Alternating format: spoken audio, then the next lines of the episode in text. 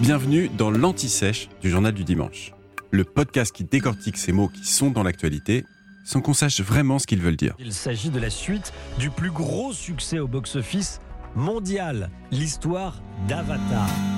Au fait, c'est quoi le box-office? Au cinéma, le box-office fait référence au nombre d'entrées en salle réalisées par un film. Le terme tire son origine du XVIe siècle.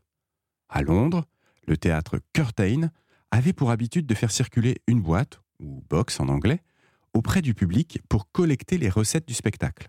Une fois l'argent récolté, les responsables du théâtre se réunissaient dans un bureau, c'est ce qu'on appelle un office en anglais, pour compter les recettes et connaître facilement le succès de la pièce.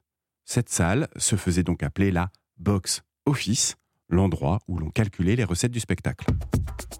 Et encore aujourd'hui, le box-office est le principal indicateur du succès d'un film au cinéma. S'il s'exprime le plus souvent en nombre d'entrées en salle en France, il se présente aussi sous la forme d'une recette exprimée en euros pour le box-office français ou en dollars lorsqu'on parle du box-office américain ou mondial. Mais connaître la recette d'un film ne suffit pas pour savoir s'il est une réussite ou pas. Il est préférable de la comparer avec les coûts de production. Si la recette est supérieure au coût, on peut estimer que le film est un succès. Et dans le cas inverse, il n'a pas trouvé son public, comme on le dit poliment. À l'heure du cinéma hollywoodien, le box-office peut être déterminant pour savoir si un film aura droit à une suite. En France, à la fin 2022, c'est toujours Titanic qui occupe la première place du box-office avec près de 22 millions d'entrées, suivi de Bienvenue chez les Ch'tis et d'Intouchable. Dans le monde, c'est Avatar, le premier volet, qui devance Avengers, Endgame et Titanic.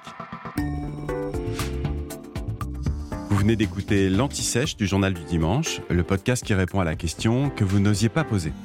Je suis Vivien Vergniaud et si vous avez aimé ce podcast, mieux si vous voulez écouter d'autres épisodes préparés par la rédaction du JDD, c'est facile. Abonnez-vous, suivez-nous, c'est gratuit. On vous donne rendez-vous trois fois par semaine en podcast et tous les jours sur le JDD.fr. À bientôt.